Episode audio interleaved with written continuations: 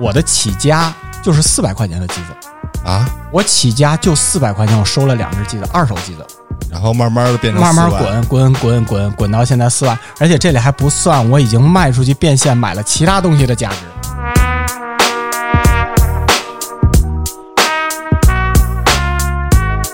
他家住别墅，他给我们拍过照片。他家那个别墅客厅，说一般的别墅客厅，你少说七八十平吧。他那个别墅的客厅还有一个错层，他把他的客厅摆满了，全是骆驼的联名机。哇，他跟我们说，他收这些机子，他自己也不知道多少个啊。他收这些机子，他的成本价是一千八百万，我们这些东西花了一千，光这些机子一千八百万。知道你们家住哪儿，我我就告诉你，在贵州。我上哪儿找去？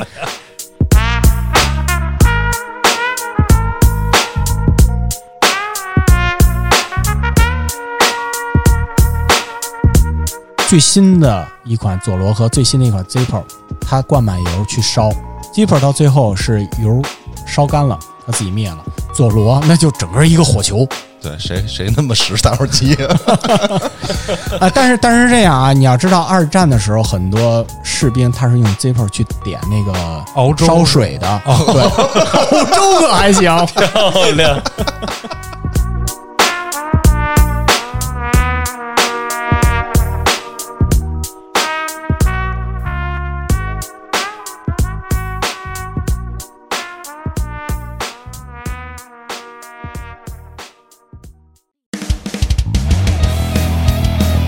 欢迎收听微客玩家，关注公众号后端组，里面有我们最新的节目推送，也可以联系小编进群跟我们一起交流互动。Hello，大家好，我是秋。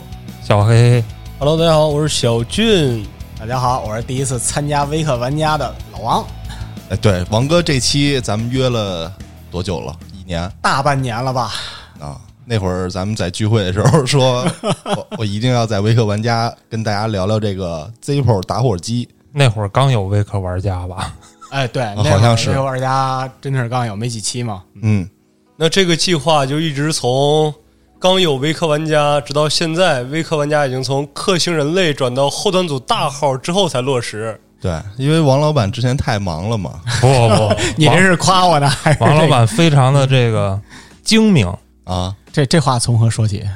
转到大号流量大了。哎，让更多人听见咱们这个内容。嗯，嗯，所以今天王老板抱着一个小箱子啊，这里面我刚刚看了一眼，大大小小得三十多个吧，二二十多个，二二十多个，对。你一点神秘感都没有。刚才想说王老板抱一小黑盒来了，上面盖着洁白的哈达，啊，对，还有个照片是吧？我还以为要录邪事儿呢。那是所有全部的吗？这盒子里啊、这是我截止目前所有的全部打火机。但是是这样啊，因为我在年初跟你约这个节目的时候，那时候我手里的机子跟现在手里的机子已经换了有一大半了。就是这个东西对于我来讲呢，它是一个以玩养玩的这样一个性质。就是我看上哪个机子了，但我没钱买，我就把手里的卖一卖。以贩养吸，啊，这 这能播吗？那这个箱子现在目前价值是呃，这个价值吧，这么讲，因为打火机这个，咱们讲圈子啊，说大一点，圈子里边儿啊，呃，它的这个交易价格呢，完全是有一定的波动性的。呃，我这批机子收进来的价格大概是不到两万，现在价格还没有完全涨上去。这个东西有一个金九银十的这么一个说法，有点类似于其他的商品啊。我如果在年底的时候，这批机子我出手，应该是能够过四万。我操，但是这里边啊，因为我为什么要约微客玩家这个节目，就是微客嘛。呃，我你这不太微。已经重课了。我可以这么说啊，就是说我的起家就是四百块钱的机子，啊，我起家就四百块钱，我收了两只机子，二手机子，然后慢慢的变成慢慢，滚滚滚滚滚到现在四万，而且这里还不算我已经卖出去变现买了其他东西的价值。哦，就是你看，你看我我这个 iPad，就是我完全拿自己的这个打火机卖完的私房钱去买，因为当时我要买 iPad，我找我媳妇儿要钱嘛，我媳妇儿不给我买，然后那我怎么办？我说那我自己卖打火机这个钱我能买 iPad 吗？我媳妇儿不管你，你随便，只要不花我的钱就行。我哦，靠，这想不到啊，还是个理财产品。哎，对这个说到理财，这个一会儿我们细说啊。就是 Zippo 它每年会出一些限量的机子，这个机子我无法保证说它短时间内能翻多少倍，但是它不贬值。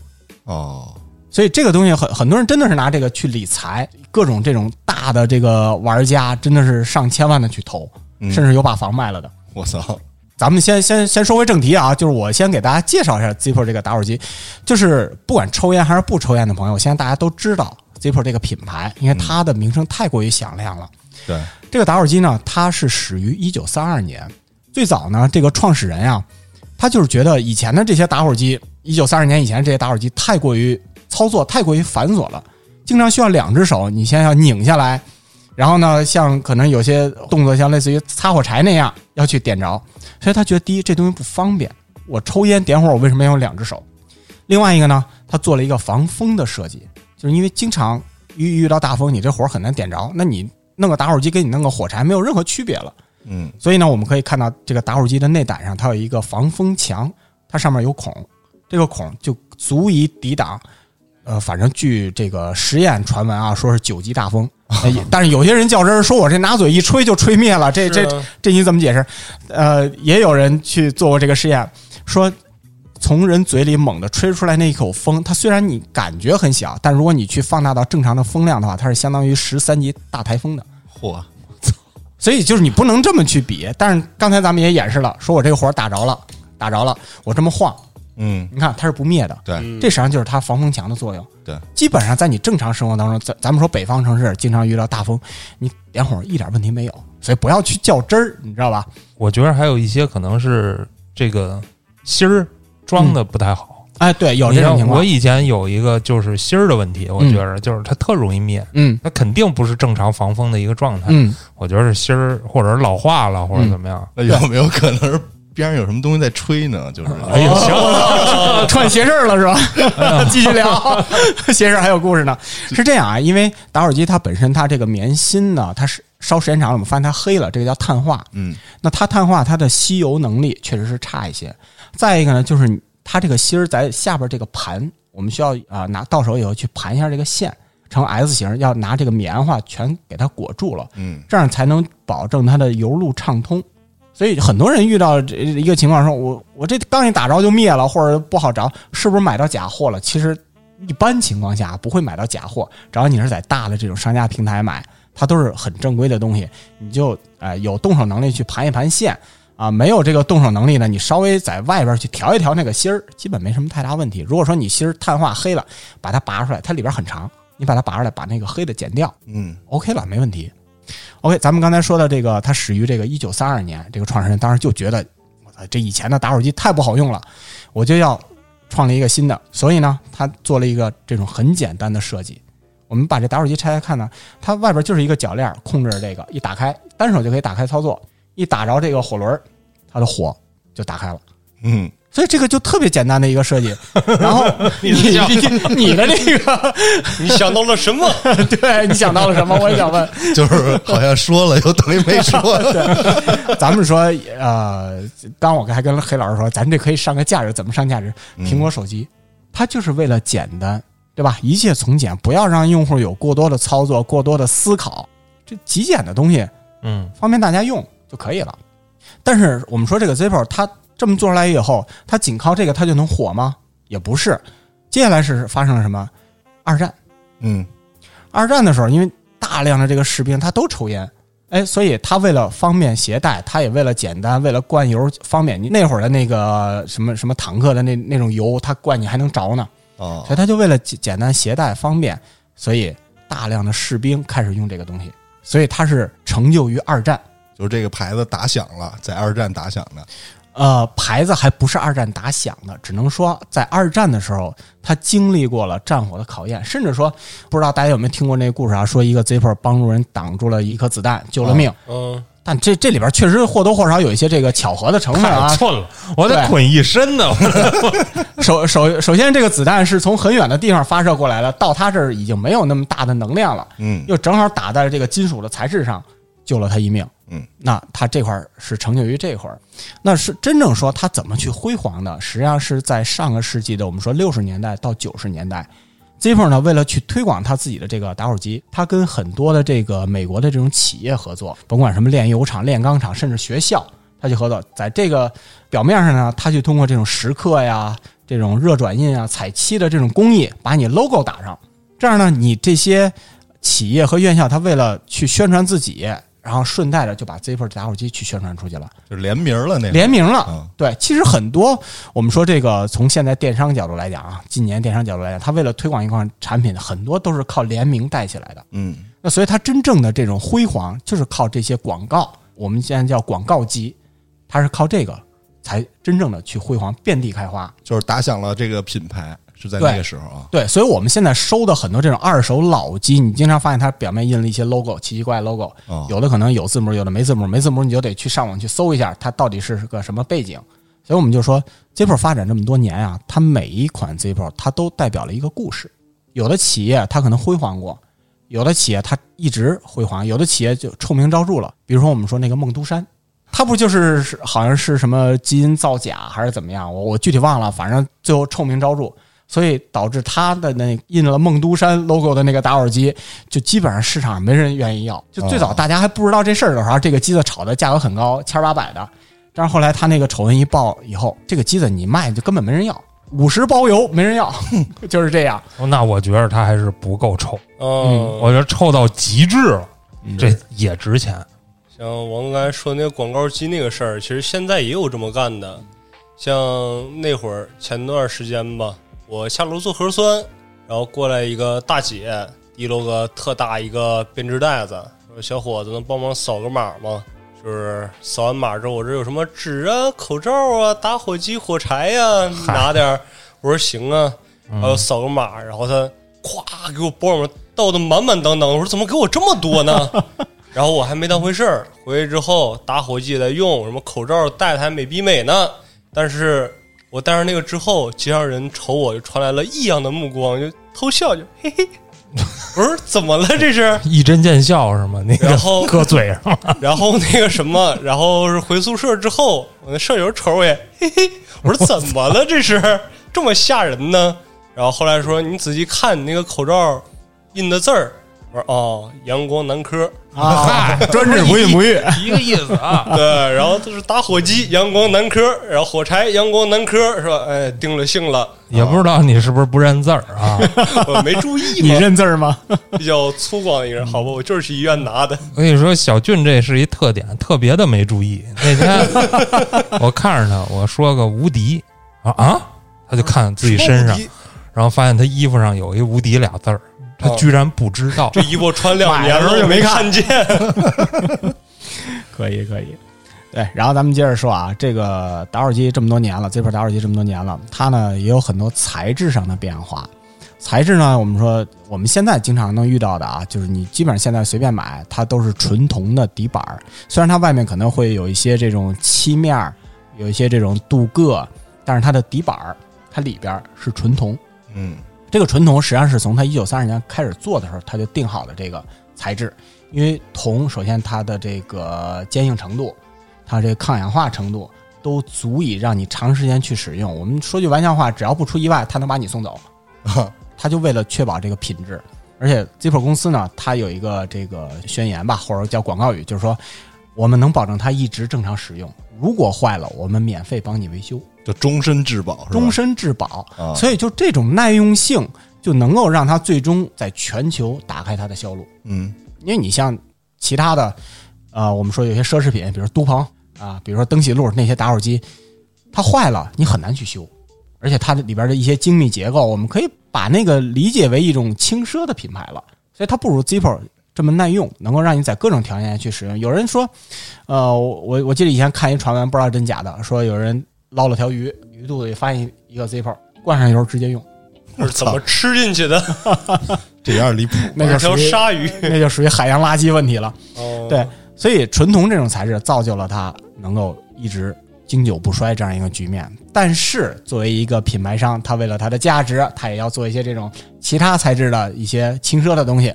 你比如它还有紫铜，你看我今天其实一现在在用的，它就是紫铜。紫铜跟纯铜呢有一些区别，紫铜可以理解为是一种圆铜、生铜，它呢偏软，更易于氧化。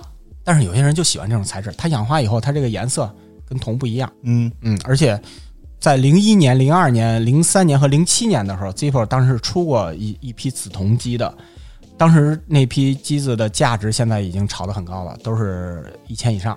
然后当时万宝路还跟呃紫铜机有一个联名款，那个机子现在全新的大概是在两万块。哇，所以 Zippo 呢也是看到这个商机，今年呢又推出了这个紫铜的复刻，但是跟之前的不一样，它把内胆给镀了一层黑，这种黑亮黑亮的，拿着其实挺好看。那老拔会不会就掉色了？会，如果你老拔，它一定是会有磨损的。对，这个就是正常损耗嘛。呃，用 Zippo 你一你就是要用出这种沧桑感嘛？为什么好多人去收这种四五十年代的老机？对，那除了纯铜、紫铜，它还有纯银、纯金。嗯，纯银其实刚才你们看到我拿过来一个纯银机，那是八十年代纯银。纯银呢，相对来讲它肯定价格要高一些嘛。但是老一批的纯银，从四十年代的第一个纯银，然后到六七十年代、八十年代的这些纯银，价格都是很高的。呃，第一批纯银现在保守估计大概是在两万六七，然后像我这个八十年代的，应该是在三千左右。啊，这个机子特别有意思啊，呃，我去年玩这个纯银机玩的比较多，当时收这个八十年代纯银的时候，第一批的时候一千三，我去年上半年收的一千三，后来下半年开始慢慢涨价，基本就可以翻倍卖了。到去年年底，八十年代纯银机已经过三千了，所以我这个机子一开始收的时候，我八十年代可能稍微贵一点，当时是两千收的，现在妥妥三千卖一点没问题。所以黑老师说理财产品嘛，哎，涨得还挺多，涨得特特别多，有些机子翻了翻了跟头的往上窜。但是它这个只能量不能特大的收是吧？没有那么多货。有，真的有。像纯银这种机子，它的量市场保有量还是可以的，因为它基本跟纯铜肯定没有纯铜多，但是它的这个量基本上你不管在各大电商平台就是随便买这不是都是当年的吗？啊。对，老机也有很多，除非我们说五十年代左右的那会儿，那个能够保存下来的，就品相稍微好一点的机子确实不多了。嗯，所以它的价格为什么一直往上窜？然后纯金咱就不说了，纯金的纯属有钱人的玩意儿，在某大电商平台上，一个纯金十八 K 的，它不是二十四 K 的，十八 K 的大概是在二十四万左右。我操，但是我们二手市场交易价格十万以内，我能给你搞到品相不错的，你可以拿着去烧。然后我认识圈内去烧是什么东西？就是点点火用？点火用嘛，哦，点火用嘛，你还想烧给谁？呃，我认识圈里有一个人，他自己找人做了一个十八 K 纯金的机子，然后呃外形稍微有一些这个铰链是是隐藏进去的，然后那个声音特别清脆，纯金的外壳，纯金的内胆，啊，呃，你要自己做的话便宜点，大概不到三万块钱，就多少克是吧？看它那个，对，，就看你多少克了。嗯，对，哎，这儿我插一嘴啊，就是您说这五十年代的机器啊，它要是比如说里边那内芯儿是要求要跟这壳儿是配套的吗？有些人就追求这个东西，它必须是老的棉芯儿，啊，不不不是那个芯儿，内胆啊，胆内胆对，五十年代的内胆现在就是有有全新的，确实有全新的，人没有没有用过啊、流传下来的，呃，好的内胆我们管那个叫镍银胆，它实际上跟镍一点儿跟镍和银一点儿关系没有啊，它是通过不同的金属配比，但是在行业里边儿，在金属行业里边儿就把那个叫做镍银，镍银胆好一点儿的大概是在六七千一个胆，哦，然后烧过的可能便宜一点儿，大概一两千左右。那这有没有做假的？就是我这壳是五十年代的，但是我里边那胆烂了，然后我给它换了一个，比如说别的做不了佐罗的，做不了。啊，镍银胆这块做不了假。第一，那个镍银胆有一个最简单的鉴别方法，拿吸铁石它吸不住。哦，所以如果你要想自己去做去配比那些金属的东西的话，其实成本反而比你要卖的要高了，不哦，值当的。那别的材质呢？别的材质，那你拿吸铁石一吸，基本就能吸出来。啊，就是你不是我我的意思，别的材质造假呢？别的材质造假有纯银机，现在我们看那个某鱼平台上有很多假机子，但是你一看那价格，你也知道两三百。你想，那不可能是纯银的嘛？但是它就做成那个把底刻呀，做成那个纯银的底刻，有一个那个 sterling 那个就代表纯银的一个标，它给你刻出来。但实际上它那是白铜的材质，那个东西，呃，首先那个东西你一看价格，你就能知道怎么回事儿，不要图便宜。明白了，那就是假的，他还卖的是假的的钱对，还卖假钱，这算有良心的。啊，啊，没良心的、黑心的呢，就是欺负那些小白不懂，说我这什么什么海关什么偷税漏税的机子，我卖你，真有这样的，也有不少人上当，哦，这种人不在少数，也是我们谴责对象。然后说完呃铜、银、金还有钢，钢我咱们看到有一个机子它是钢的，钢为什么会做钢机啊？就是在二战和这个越战期间，嗯美国它把大量的这个铜，它用用来做子弹和炮弹了，啊所以当时这种材料紧缺，在这个特殊时期内呢，啊，Zippo 公司它用钢去做这种机子。那这个机子在五十年代的钢机非常有收藏价值，纯钢的机子，基本上差一点品相的是上千的，好一点品相的基本上就是万八千，就看取决于它的不同的这种新旧程度，还有它的这个呃题材。我们说这个 Zippo 收藏啊，它第一看题材，第二看材质，第三看年份。年份还是排在最后呢。对年份，我们是排到最后的，并不一定是越老的机子越值钱，哦，因为你像广告机这些东西，它材质不好，它题材不好，但是它有的确实是六十年代的机子，但它跟那些题材好的它就没法比。哦，嗯，然后刚说完了，还有镍，纯镍，这个真的就是纯镍这个材质了。它属于一种怎么讲？Zippo 也不知道是怎么想的啊，就拿纯镍去做了一批机子。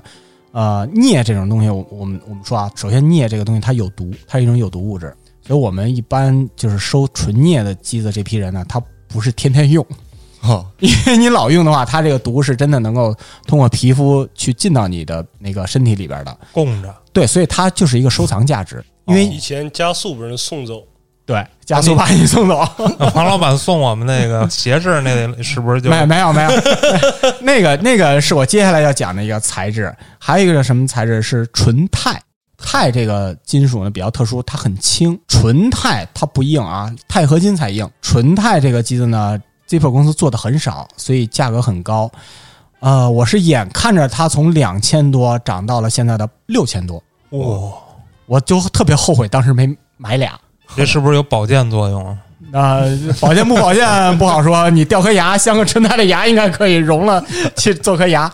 呃，我送后端组鞋式那个机子，它那个是镀钛，啊，它是一个纯铜的机子，它镀钛啊，它有这个镀层以后呢，它就能防止它的这个氧化呀啊呃这这些东西，而且它也很好看嘛，黑钛反光，呃，比较有这个观赏价值吧。是我们都盒都没拆开，我本来说给你们，你们该用用的，到时候再送你们新的。那哪舍得用？对，双胺钛还有一种才是铝，铝这个材料呢，Zippo 只在试做的试制机，它只做了极少数，不超过十个纯铝。我们说到铝，经常想到家里的什么这个菜盆儿啊，对，饭盒呀、嗯但是铝这个材质呢，做完这个打火机以后，他们发现，第一，它的这个导热性有问题；嗯再一个呢，它也没有那么坚硬，也很软，所以就不再出了。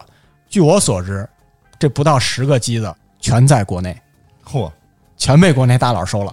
我是有幸在我们的微信群里边见过有大佬拿了两个纯里的橘子，还俩，俩，嗯，那个基本上是肯定过万了。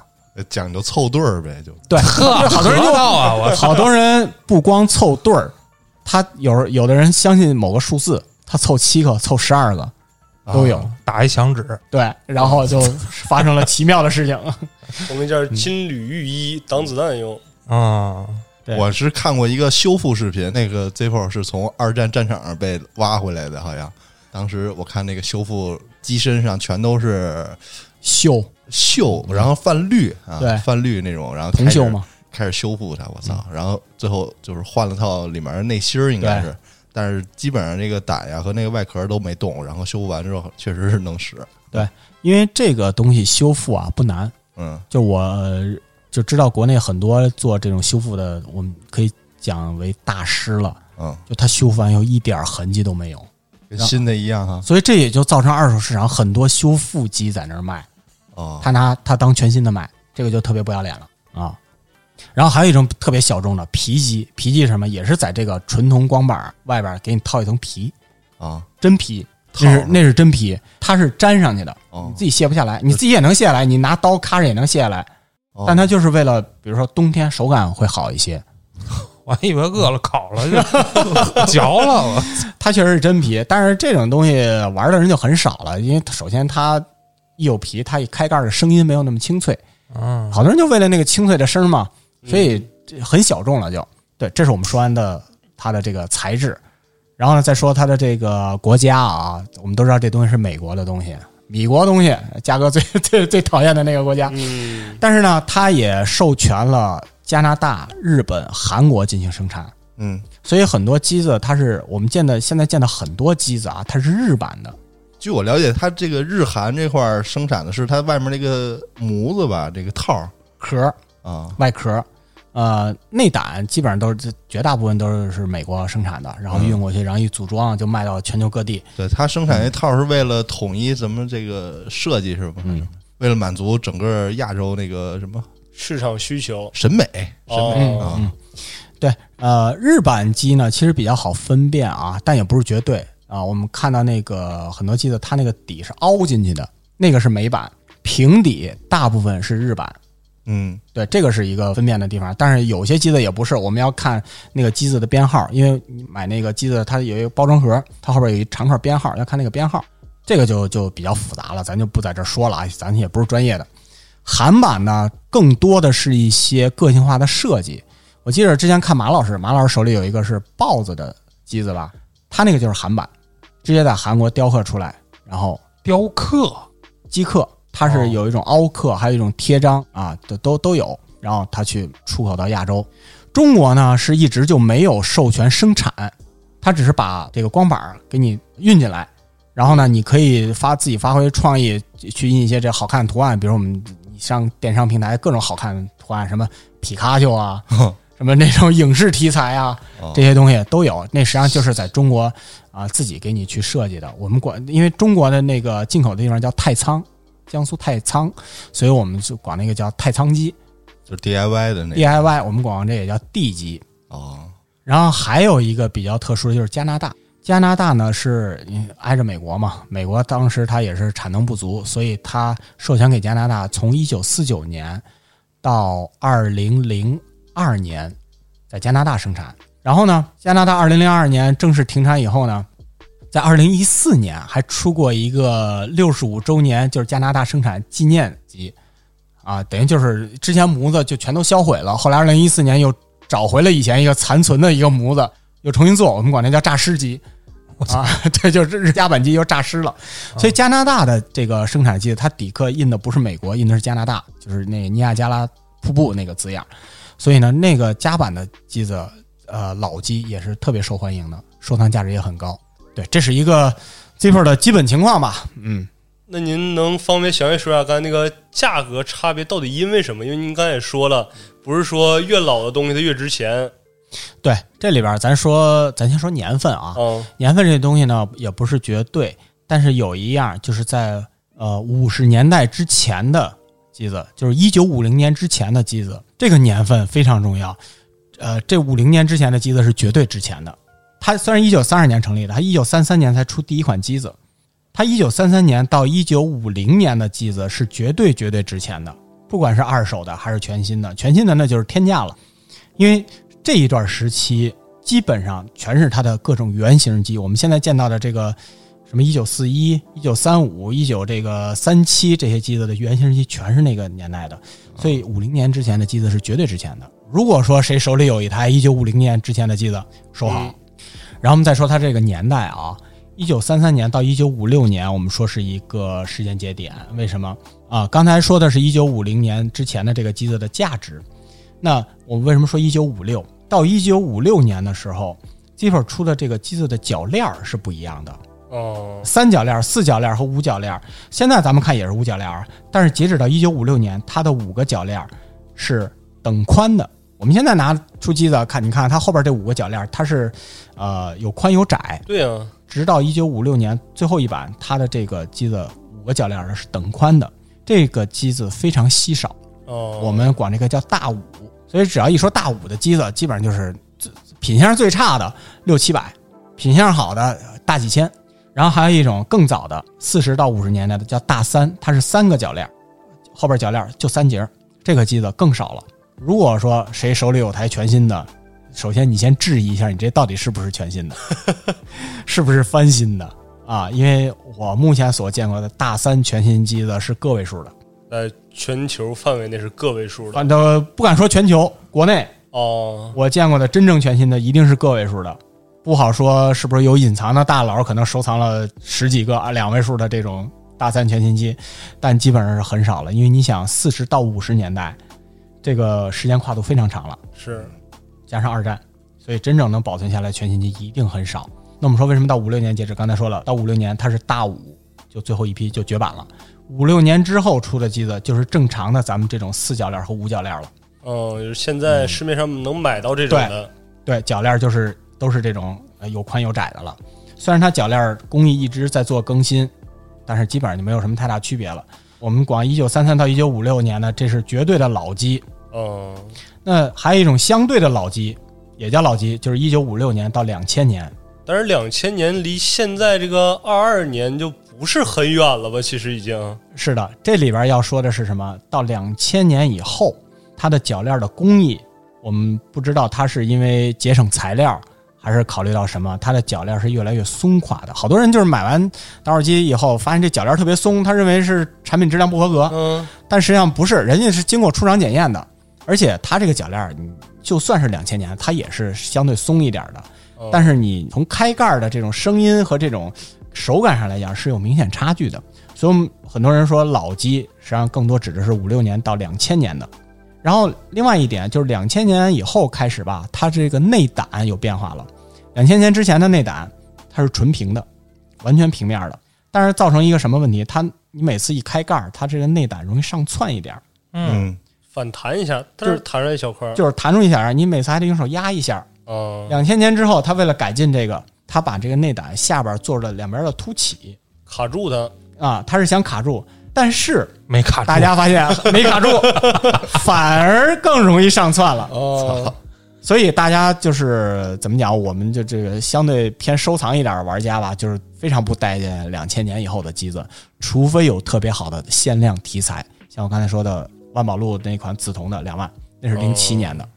对，所以为什么说材质题材是第一要考虑的？这两个缺一不可。嗯，OK，那我们说完这个。年份，还有它是各种什么大三、大五啊这些东西，还有一种比较关键叫原型机，我们也叫试制机，demo，demo 就相当于你乐队你做了一个小样，嗯，你是要哎去看这个哪儿还有问题，但是这个东西你你后续你不一定再做新的东西，不一定发行了，这个东西就特别的值钱了，因为它全球可能就限量一个，是孤品，孤品，这个我知道的，国内好多大佬手里不少。啊，这里讲一个那个故事啊，也不叫故事。我知道贵州那边有一个收藏界的大佬，他只收一种题材，就是骆驼，骆驼那个香烟，因为骆驼香烟跟 Zippo 它有联名，他手里有骆驼机，从刚开始联名合作开始到现在的所有机型，包括试制机、原型机、各种孤品。他家住别墅，他给我们拍过照片，他家那个别墅客厅，咱咱就一说一般的别墅客厅，你少说七八十平吧。他那个别墅的客厅还有一个错层，他把他的客厅摆满了，全是骆驼的联名机。哇！他跟我们说，他收这些机子，他自己也不知道多少个啊。他收这些机子，他的成本价是一千八百万。我们这些东西花了一千，光这些机子一千八百万。知道你们家住哪儿？我我就告诉你，在贵州。我上哪儿找去？但是他这些机子如果现在卖，上亿了，绝对上亿了。哇！他这些只要一卖，北京轻轻松松换个别墅没问题。老师，咱们只能犯罪了。不不不那，那他肯定得有个别墅。就是真的，我们在看完他的机子以后，我们都不敢说自己是收藏了。跟人家比起来，我们这我们这就是玩票，就是玩票。呃，这收藏还讲究垂类，你看，嗯，因为他有的人他就喜欢那一个设计，那一个品牌，嗯，而且我知道那大哥他不抽烟，你知道吧？啊，他没有任何一个打火机是打开点着过的。而且我觉得垂类如果凑齐了，它的价值会翻倍，翻倍是对。所以为什么我说他的这些机子，他能轻轻松松卖上亿？然后这大哥曾经放过一次漏啊，就是在零六年和零七年的时候，骆驼跟 Zippo 举办过一次活动，就是设计大赛。所以当时呢，把一些这个网友设计的优秀的这个题材，它真的做成了这个可以售卖的机子。所以当时我们说，零六零七有两个大套机。其中零七年那一套，它的包装盒特别牛逼，就跟一个弹药箱似的。打开它是错层的，然后里边应该是八只机子。那八只机子现在你在某鱼平台上搜，我记得是六万左右。哦，他当时在直播间放漏四万，就是我觉得啊，我们就这种普通玩票的，就是想四万块钱买一套机子也很难。但是当时也真的有有另一个大佬直接就给秒了。嗯，就我觉得人不是在乎那两万差价啊，能买得起四万机子的人，不绝对是不在乎那两万差价的，哦也可能是想收藏。但那次机会真的就是你手里但凡有钱，就我如果但凡手里有钱，我一定会买。是他给卖了是吗？他给卖，因为他有五套，哎呦喂！就是粉丝福利，对粉丝福利啊。但是咱这么想，这个大佬花了一千八百万买打火机是吧？嗯，他还有个别墅专门放这些打火机，这打火机占地儿的价值又提高了。对，就跟那高达似的，是吧？对，真是那刚才王哥他在介绍这个年份的时候，他说了几个这个关键年份的机子，嗯这个能给普及普及？对，有几个关键年份啊，咱咱咱先说这个复刻机，我们现在经常遇到的复刻机，第一，一九四一年这个机子的正常尺寸比我们常规这个机子稍微小一点点，就是咱们一会儿可以拿后端组那台机子看，那就是一九四一年复刻的，它的边角更圆润一些。啊，这个在一九四一年的时候，其实一开始它发行量不大，但是它考虑到这个便携性和轻便性，因为一九四一年这款机子的复刻版它相对比普通机子稍微要轻一些。另外呢，它是四角链，有些真的是有很多人强烈要求重新去出这个四角链的机子，他们有些人他就喜好比较奇怪嘛，对吧？所以从这个零一年开始，二零零一年开始 z i p 公司重新开始复刻一九四一的这个机子。呃，国内我也见过有大佬手里有好几台一九四一年的原型机，而且当时他在一九四一年做这个机子的时候，他最早的想法，他并不想把这个作为一个主力机去推荐，我们可以理解为他当时是试制的这种机子，所以当时的发行量也不大。咱不按时间线说啊，因为一九四一现在这个机型算是市市场上比较常见的，嗯，你在各大电商平台也能买到。然后另外一款就是一九三五年的复刻机，一九三五年复刻机呢没什么太大的收藏价值，它呢是一个头儿是平的，它这个上盖儿它不是圆的，平的，下边也是平的啊、你感觉呢它是一个比较宽宽的、胖胖的这样一个形态。嗯，呃，这个机子从历史角度来讲啊，一直就没有人愿意去收藏，所以不算是一个特别成功的作品。但是这个三五机型呢，一九三五这个机型，它跟七星烟草有个联名。哦，七星这个烟主要的联名机型就是一九三五复刻，所以凡是挂了七星的三五机型卖的都很贵，这是唯一一个三五机型的亮点。然后再说三七，相差两年，三七机型呢就在三五机型上做了改进，整体形态跟现在的打火机的形态是基本一样了。哦，只不过也是做成了平顶，它的顶是平的。这个机子呢，就是有很多的这个不同题材的收藏了。呃，这个机子的复刻是从一九八五年开始的。一九八五年呢，最早的这个三七机型呢，它在这个角这儿有两道这个叫什么切角，我们叫切角，实际上就是两道这个怎么讲刻进去的这个痕迹。印儿啊，印儿。三六年开始取消这个印儿，所以八五年和八六年的这两款三七机型特别受欢迎。我们管这个叫首版，在这个 Zipper 收藏界啊，就是好多人就愿意去收这个手版。从八五年开始，它这个开始有这个两道印儿，八六年取消了这两道印儿，所以这是三七机型的两个手版，很多人他就愿意去收藏这个手版的机子。还有像刚才说的，零一年开始生产的这个四一复刻，就好多人他就是有这个癖好吧，我收藏必须收藏手版出来的这些东西。但你要光说手版，这里边各种手版都太多了，收藏不过来。然后我们说完机型，然后我们重点去说一下它的工艺，工艺是最能影响它的收藏价值的。这类工艺非常多，最早的工艺石刻，石刻是什么？就是通过这种酸性的化学物品，给它石刻出一些这种图案呀、logo 啊什么这些东西。因为在很早那个年代，五六十年代，石刻工艺呢不是那么精准，所以如果有一些好的题材用了蚀刻，而且它又刻的特别细致，有些真的是一些细线啊刻的很细，哎，这种题材、这种工艺，哎，收藏的人就很多。现在蚀刻就已经很普遍了嘛，就包括我送给咱们后端组那个，他也是最后通过蚀刻工艺，就是国内随便一个玩家，你稍微掌握点化学的这个基本知识，他就能做出来。那药水不是就都有卖的吧？应该就是一些酸性液体，可能简单点盐酸，对呀、对吧？这你自己都能配比嘛。就是你自己在那个买一个平的，啥都没有的，你自己刻。对，很多什么呀很多人都这么做，胃酸，八四是不是得先吃进去？这些吃进去可还行，拉出来再用呗。哦，合着那个鱼是为了做那个食客才在吃的那个打火机。我操！脑洞大开了啊！然后紧接着呢，工艺有一些升级，就是这个叫填漆。填漆是在石刻的基础上，首先你要刻出那个凹进去的那些造型来，嗯然后呢，通过这种特殊的这种漆，它不是普通的油漆，它一层一层去填。嗯这个漆呢，填漆它分三色的、五色的，是单色、七色。漆的颜色越多，代表它工艺越好。然后也是像有一些这种联名的题材，我记得有一个打火机上面它是孔雀，它孔雀那个开屏它是好像是七种颜色，啊那个机子基本上是在八千左右啊。然后田七工艺成熟以后呢，接下来是热转印。热转印基本上七八十年代才开始有的，因为热转印这个这个东西一开始也是很不成熟，都是早期不成熟的工艺，非常值钱。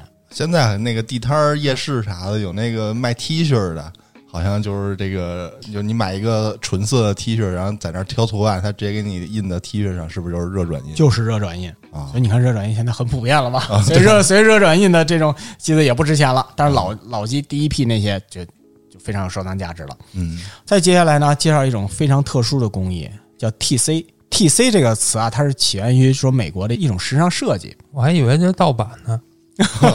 对，有些有些电影 或者 TC 版，对吧？啊，对对，枪版枪版，对，啊很很多小白一开始就是问这是不是盗版，实际上不是。这种 TC 工艺最早是六九年美国登月，它出了一个机子。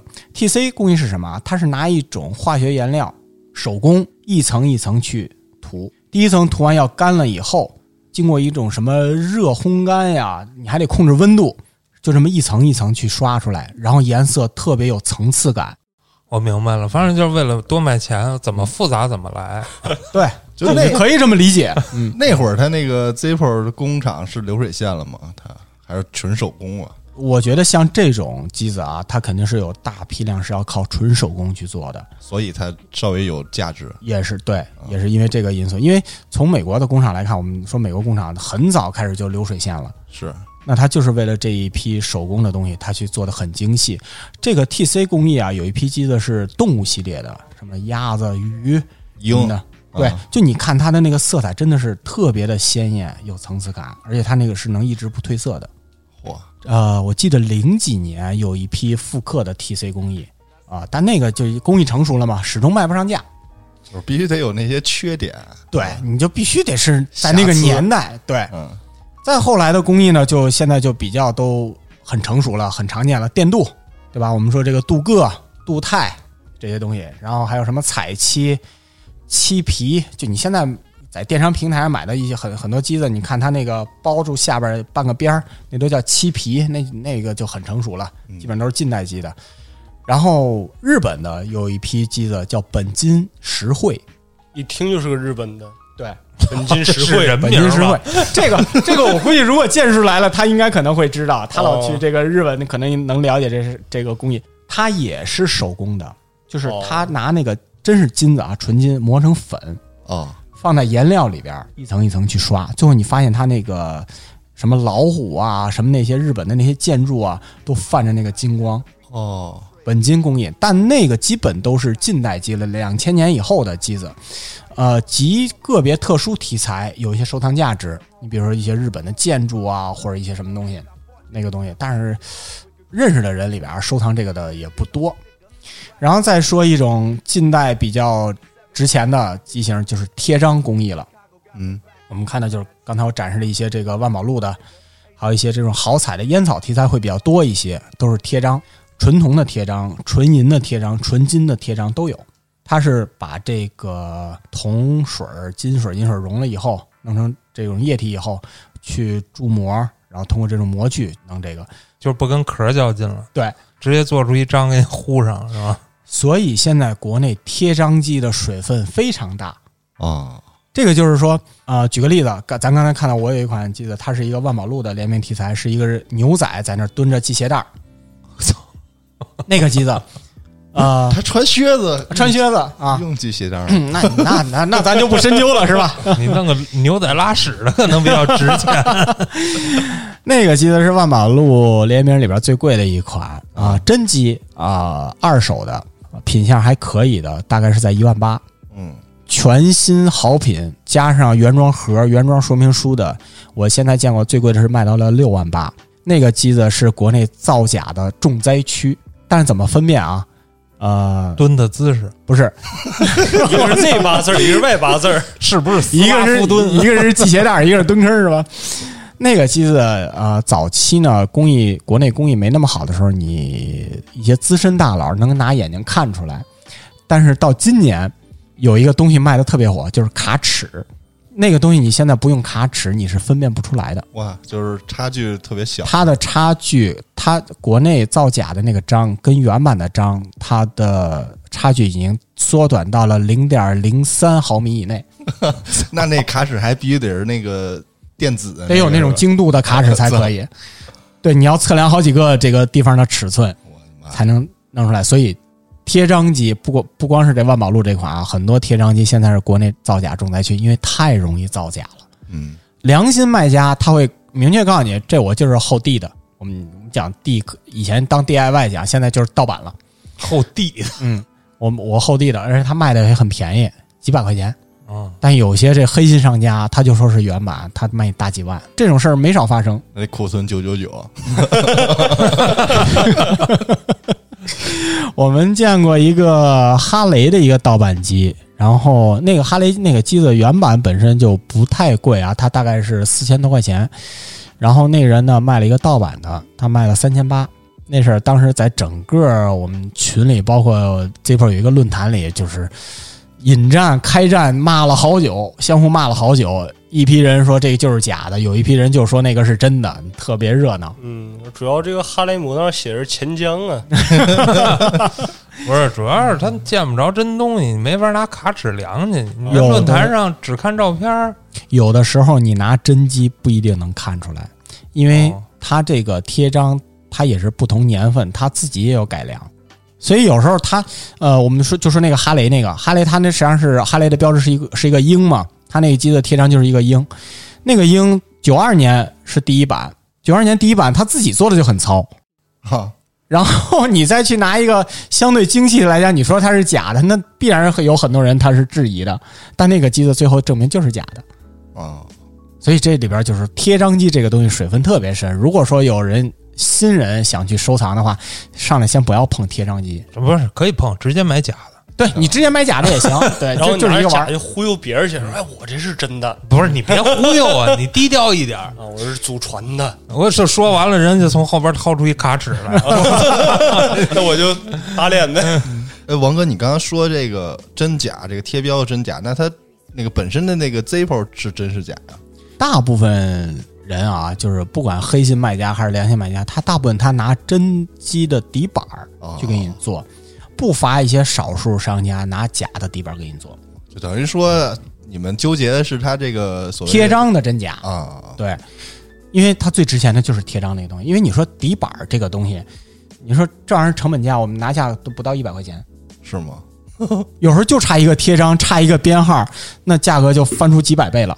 啊，就是这这白壳，对纯素壳对啊，真的对，哦，呃，当当然不到一百的这个壳儿都是近代的啊。你要说这个四五十年代的这个底板儿，那也不是那么轻易能造假，也而且也不是轻易能拿到的。嗯，咱说了这么多这个各种材质工艺啊，咱说一些这种主流题材，就是也建议一些新人可以先入手的啊。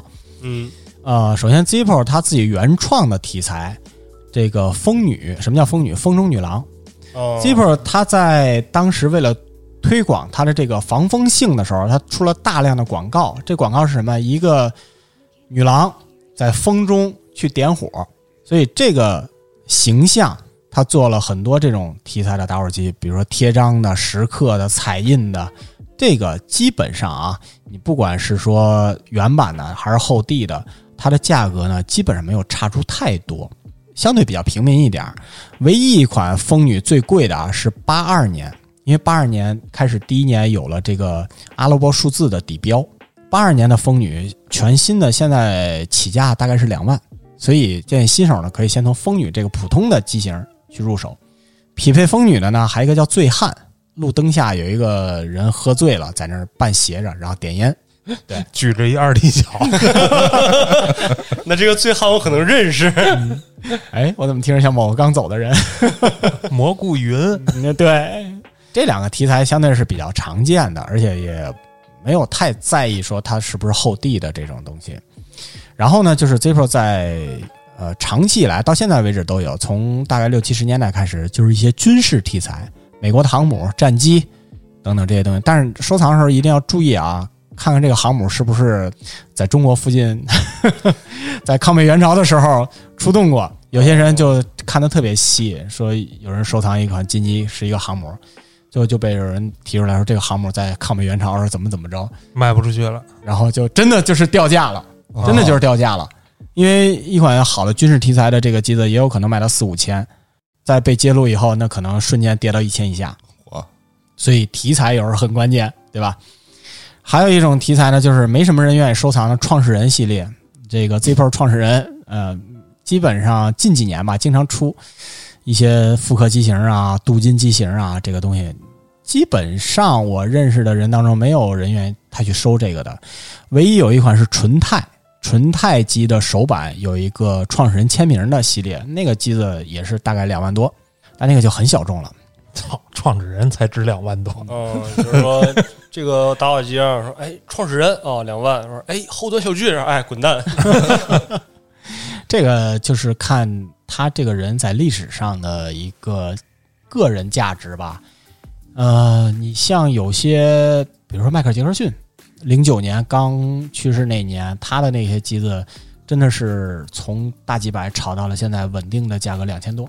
然后呢，就是 Zippo 每年从也不知道每年吧，从九二年到呃两千年，然后从零二年到现在，中间好像还隔过几年，它每年会出一款年度机。什么叫年度机？就是它会在每年出一款精心设计的机型，下边呢左边是一个火苗的标志，嗯右边是当年的年份，而且这个年份不是简写二零年、二一年，它会写全。哦，二零零二啊，一九九二这些机子，啊，这是它每年固定要出的。呃，这些机子呢，呃，新手可以去买，它唯一的价值就是它绝对不会贬值，绝对不会贬值。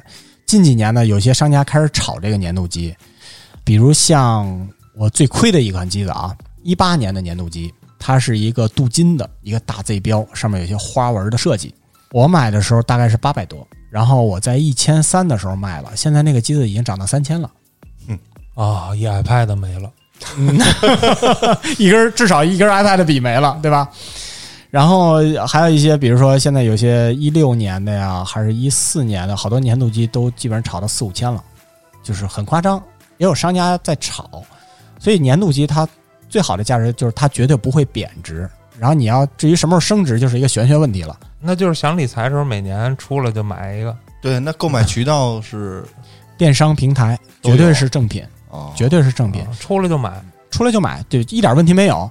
呃，涨得最快的啊，是一九年的登月纪念款。咱刚说六九年首次登月嘛，然后一九年出了一个登月纪念款的年度机，那个机子刚出来是六百八，我眼看着它现在涨到了四千多，你看看一 iPad，哎呀，有一个 iPad，嗯，所以就是说这些年度机它是绝对会涨的啊，可以放心去购买。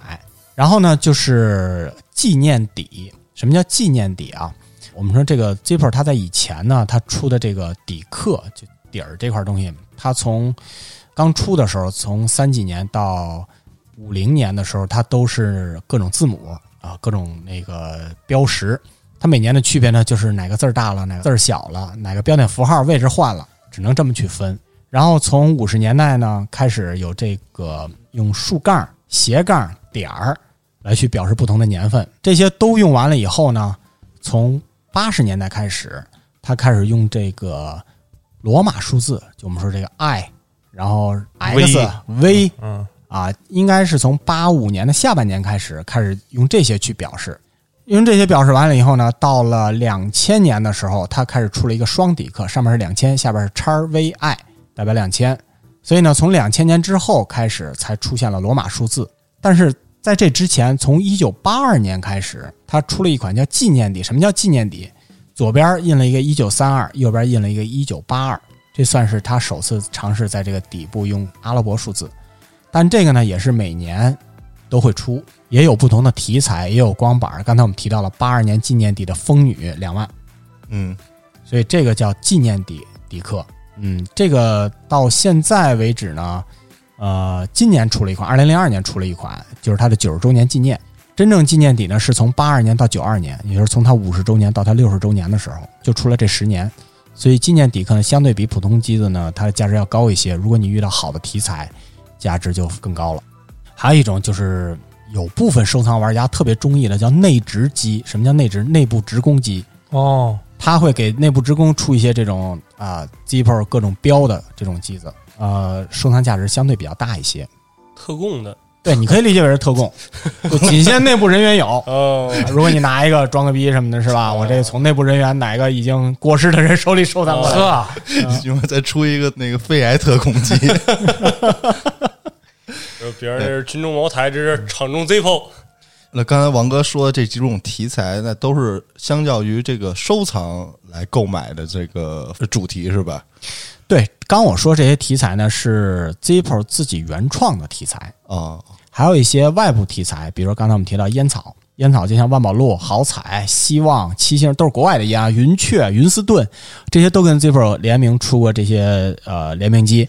呃，好的题材，你比如说刚才提到万宝路最贵的六万八，然后好彩我手里刚才你看到那两款，呃，最高的时候卖到一万多也没有问题，它那种贴章啊、然后还有一些这种哈雷，嗯，呃 GTR，呃，然后就是一些影视动漫了，动漫题材啊，日本的居多一些，原版的像这个假面超人，呃，奥特曼，哎，对，奥特曼有，奥特曼有一款真有。有一款纯银机，呃，大几千，就就就蹲那儿跟那儿比一个那个 你相信光的手势那种，大大几千，那个量特别小，呃，非常有收藏价值。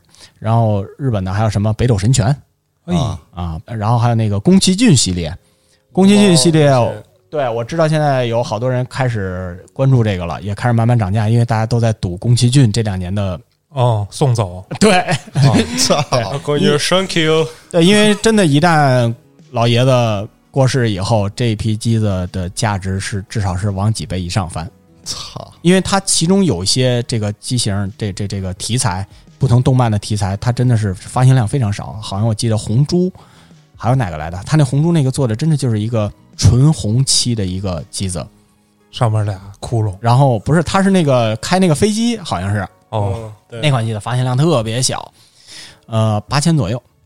还有什么题材？就比如说国外的一些什么零零七，那会儿什么肖恩康纳利那个机子比较早，它用的是彩印工艺，价格也非常高，但是国内收藏的比较少，不太认，咱们不太认这种题材吧。英国人收藏的多，对，还有像什么变形金刚，变形金刚现在是比较火的，因为变形金刚现在出了有纯银的，啊，那个包括贴章、博派、狂派那些东西，最贵的啊，异形系列，异形系列整体都比较贵。然后异形之父就是设计异形这个人，他把他的当时的很多手稿的设计题材，他出了四款机子，这四款机子价值都不一样啊，最便宜的四五千，最贵的上四万，就这一套四个四款机子你收集齐大概是六七万的这样一个样子，这就是大概一些不同周边题材的价值。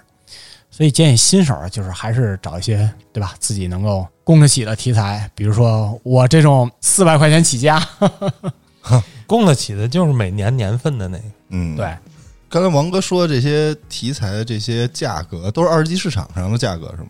对，因为怎么讲，就是大的电商平台和 Zippo 公司自己，它已经不再卖这些了，所以你只能从二手市场去买。啊，有保存好的全新机，那就价格无限量；二手的相对价格能控制一些，这就看你个人了吧。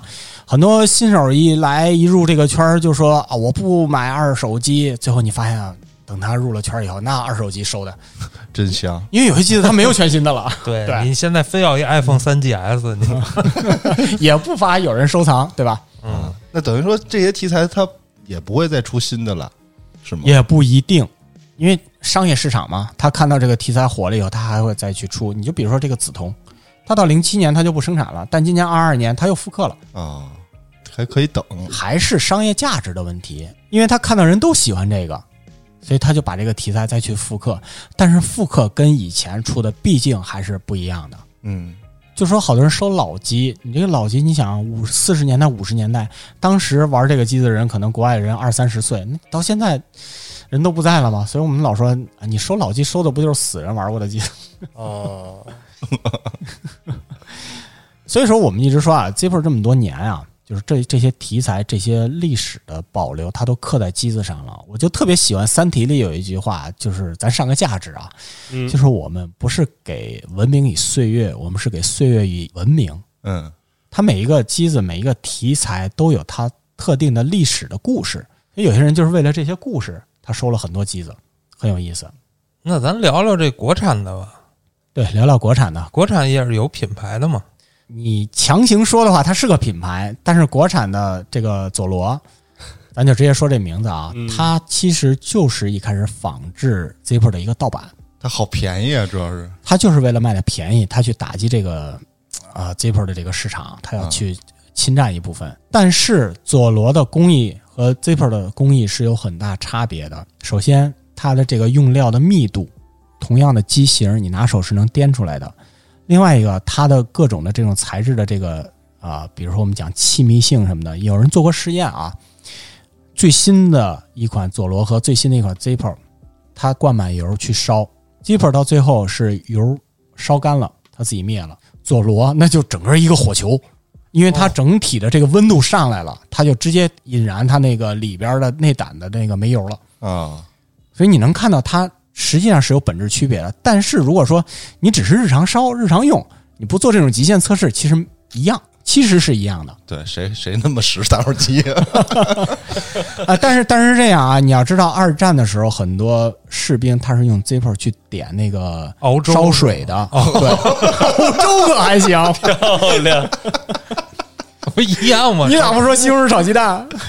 拿它肯定是点那个可燃物什么的柴火吧，那不能拿它直接烧水吗它？烧水就是拿钢盔、拿头盔浸上水，啊摆俩打火机那么烧，想烧开也是要很长时间的，是啊，我操，可能主要原因是美国人不喝粥。这就没法去探究了。嗯、然后还有很多其他品牌啊，你比如像刚才提到的都鹏、登喜路，这都属于可能偏奢侈品了。我见过那个都鹏现在出了一系列世界八大奇观还是几大奇观那个，啊，也它也不是真正的几大奇观啊，像埃菲尔铁塔、中国的长城，它有一个大的底座，然后那个机身上它有一个贴章，它放在那里边特别好看，那就纯奢侈品，卖大几万，那基本上除了我想不出来有什么人会去买，我操，除了骗钱，对。国产的可能就没有什么其他的一些品牌了，剩下都是一些小工厂去做的这种 Zippo 的外形，连个底壳都没有。我们说这成本不到十块钱，对，那会儿我用这个 Zippo 的时候，然后那个油嘛，它挺费的，大概一周左右得灌一次。然后我就想买点那个 Zippo 油嘛，然后因为正版的那个油我感觉还挺贵，挺贵的因所以我找了找，然后有佐罗的，还有一个叫外星人的，嗯啊。嗯。我但是那牌子没有打火机，但嗯。那个打火机还不是跟 Zippo 那种，它就是普通那种打火机啊。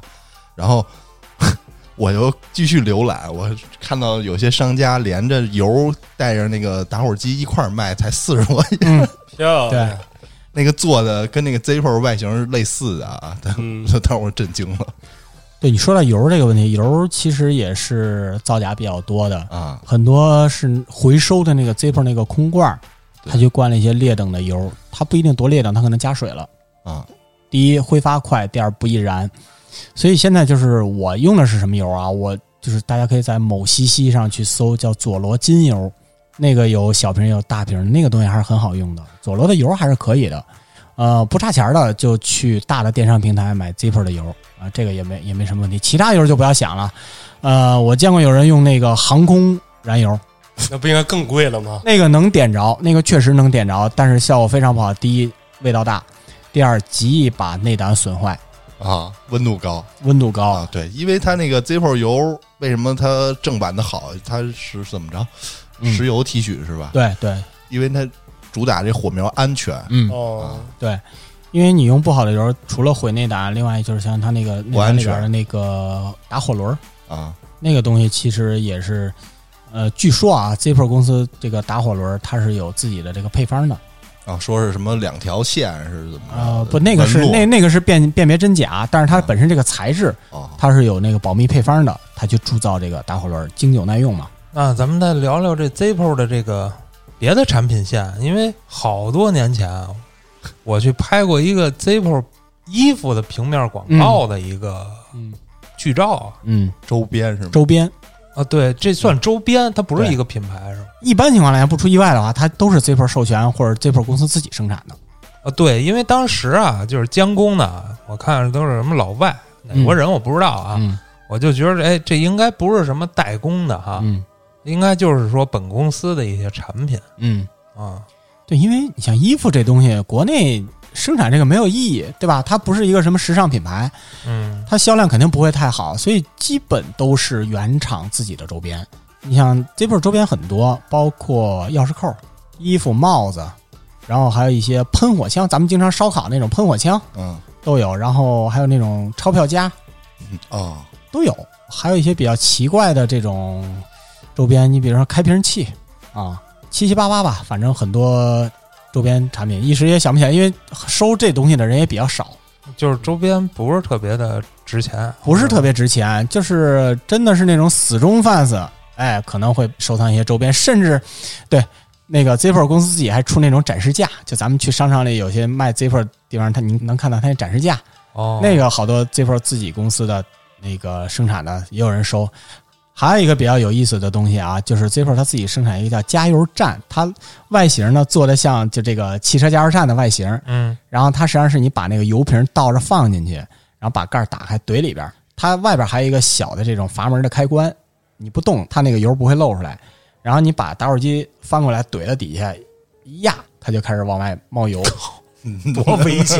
哎，就这么个东西，两千块钱。我操！说的我已经很感兴趣，但挑这个价我死心了。我今天看的时候，那个 Zippo 还出了一个新的内胆，就是电的啊，充电的。啊，对，Zippo 有好几种内胆，常见的就这种灌煤油的，然后充电那个就是说它是靠电弧嘛，啊，那个东西几十块钱。我觉得挺离谱的。我因为因为我感觉啊，我看这 Zippo 它这么多年了，就从这个品牌开始，它一直也就没有太大的这个升级啊，就也没有跟上时代。我觉得现在有一部分人，好多人都就说这 Zippo 啊，它卖的又贵，它这个一点都不平民，但是它这个定位是指向平民的啊。王哥有没有说是这个 Zippo 的缺点啥的？缺点，缺点呢就是贵沉。哦，咱先不说贵啊，咱先说沉这个问题，因为这么一个机子不灌油五十到六十克，然后你灌上油可能更重一些。有时候像夏天，我们男的穿个裤衩背心什么的，你放兜里他就是坠得慌。裤衩裤子掉了，啊，耍流氓！对，所以为什么我们就是经常夏天我们会换那种窄机啊啊？我们会换那个，那个就轻一点儿。然后另外问题，呃，缺点就是你刚才说的贵。这里边就是说，我要想说一个问题啊，就是你这个物品的使用价值和它的交换价值的问题。你说贵吧，两三百块钱，可能对于一些这种小白来讲，新手来讲，他可能觉得贵，他觉得这东西不值那么多钱。我拿一块钱打火机也能点，嗯这个时候他实际上是拿使用价值去衡量的，因为在人家 Zippo 公司看来，我生产这东西就是为了让你去用的，不管我生产的什么限量机、粘度机，我就是为了让你点火用的。那只不过是说到了八十年代开始，哎，国外开始兴起一股这种收藏热，哎，这时候呢，实际上是把它这种交换价值去提升了。交换价值就是无非就是你这个东西能以什么样的价值去衡量，嗯这是文明。给岁月以文明。就是相当于一个是生活必需品，一个是高档耐用品的区别对之间。对，这东西就是看你到底是想自己留着收藏、传宗接代，还是想这个、自己去用我指着他传宗接代。啊？上亿呢啊，哦哦，那可以了，一千八百万，对吧？够买我命了。对，所以说到这个，咱们说到价值这块，咱咱咱回到咱们这个微课的主题啊，就说，呃，我也是无意中开始去接触这个东西，因为抽烟也很早，一六年开始第一次用 Zippo，二零一六年，当时也不懂，我记得当时我第一个买的就是一个四一复刻机身，有点跟咱们那个镀黑钛那个感觉似的。后来我觉得这东西也没那啥特殊地方，就用呗。然后丢过两个，呃，直到二零年疫情，我才是算是一只脚迈进了这个所谓的 Zippo 收藏。啊，但我也不是那种真的是大批量的去找一些这种极稀少的题材、极稀少的工艺去去摆在那儿啊。对于我们这种微客玩家来讲，真的就是以玩养玩。刚才说了，四百块钱起家，当时是这样，我因为二零年那时候我已经看到说很多机子它的升值空间了，而且眼看着它涨价，我就买不起啊。然后当时跟我媳妇儿申请，我说给给点零花钱呗，啊，买个打火机，这玩意儿能升值。我媳妇儿说，那我媳妇儿也不懂这玩意儿，那肯定不支持嘛。然后呢，在一次出差报销以后，啊，我们我们有这种差旅补贴嘛，嗯，哎，都报销出来四百块钱私房钱啊这，是这是可以说的吗？这是没事儿啊。买了两个二手的年度机，当时就是一个一百多，一个两百多。那是从哪儿买的？某鱼呃，不是，就是 Zippo 有个论坛啊，啊，那个论坛基本上都比较可信，呃，也算捡漏吧，四百块钱捡漏俩机子。倒手呢，基本就翻倍卖出去了。这个翻倍啊，就是我也对这个机子做了一些加工，因为当时那个那两个机子上都有贴章，小汽车的贴章，它那个是锡锡材质的贴章，嗯有氧化层。我呢拿那个我有一个手那个手钻电磨枪，我把那个生锈的地方都给它弄下去了，然后呢把内胆清理了一下，特别干净，啊，翻倍卖的。哦，然后等于我就一下有了八百块钱了。八百块钱呢，我这时候就胆子大了一些了，我就开始可以买一些这种稍微哎有收藏价值的机子了。啊、我记得当时我直接买了一个六百多块钱的纯银机，啊，那个是二手，直接又是翻倍卖的。我怎么老能捡上漏？就是就是首首先你得你得有耐心去等，啊有没有人放漏？因为我们还有很多这个微信群嘛，有时候有一些这个群主或者一些大佬就在里边这个放漏去拍卖什么的。当时我就六百八还是六百四啊，买了一个零四年的纯银机，然后直接一千三卖出去的，啊，就就这样就靠不断捡漏。就是当时在群里买完了，立马就在线上发，是不？没有我我当时是挂某鱼平台，啊。因为某鱼平台它小白特别多，啊，也是打这个信息差吧，然后就是靠这种不断捡漏、不断翻倍、不断捡漏、不断翻倍，哎，慢慢的能够有一些这种足够的积蓄去买一些自己喜欢的机子了。啊，所以你看，我现在为止有几个一直在手里的，像这个火星火星车这个纪念款，然后还有刚才那两个好彩的机子，还有一个纯银的机，那都是我一直留在手里，算是自己一个收藏吧。我看了一下我的那个某鱼平台的那个记录啊，嗯，呃，卖出去的已经是赚了两万多了，哇，然后加上手里这批机子，如果年底行情好的话，能卖到四万多，再加上我这一个 iPad 也小七八千，哦，所以整体来讲就是啊，当时这个买 iPad 还是比较奢侈的嘛，直接卖了几个机子，直接就是呃顶配五 G 的，然后买了这个苹果的保修，加上一根原装笔，真的是能够让自己的怎么讲私房钱可以稍微充裕一些。哈，就把私房钱变成打火机了。对，第一它保值嘛，对吧？就是说，将来有一天我我我真的是穷的叮当响了，我至少卖一部分机子，我还能维持一个生活的最低水平。嗯，然后 说的有点有点那过于心酸了啊。对，所以就是这个东西对于我来讲，它就是一个玩儿吧，嗯，也符合咱们微氪玩家的这个宗旨。你真跟那一千八百万变一个亿的那个，你没法比。那是所以为什么说这个在真正收藏大佬面前，我们就是玩票的？嗯，所以今儿王哥说的这个 Zippo 这期啊，还是以收藏为出发啊，是吧？啊、以玩儿为出发吧。以玩为出发，对那也对。对，嗯就是最后在节目结束之前吧，再说一句啊，就是有一些新的玩家啊，呃，就一句忠告，在 Zipper 收藏这里边呢，有一句话叫“存疑不入”。就如果你真的觉得这个东西你拿不准的话，你宁可不要买，也不要给自己真的最后造成什么损失。还是就是咱们之前节目也说过，先加群，哦，对呃，对，先了解，它不是有这个官方论坛嘛，对吧？你要是普通以用，我觉得就没必要买 Zippo 了，因为我自己也没给自己买过 Zippo，阳光男性还是不错的。啊，一针见效啊！对，佐罗也行，我觉得对，还是我觉得听完这个王哥今天这期分享这个 Zippo 收藏，我觉得还挺神奇啊，这么多之前不知道的。那有什么想跟王哥继续交流的，欢迎您在评论区里留言或者加群啊，咱们可以直接跟王哥交流。那这期咱就聊到这儿，感谢您的收听，咱们下期见。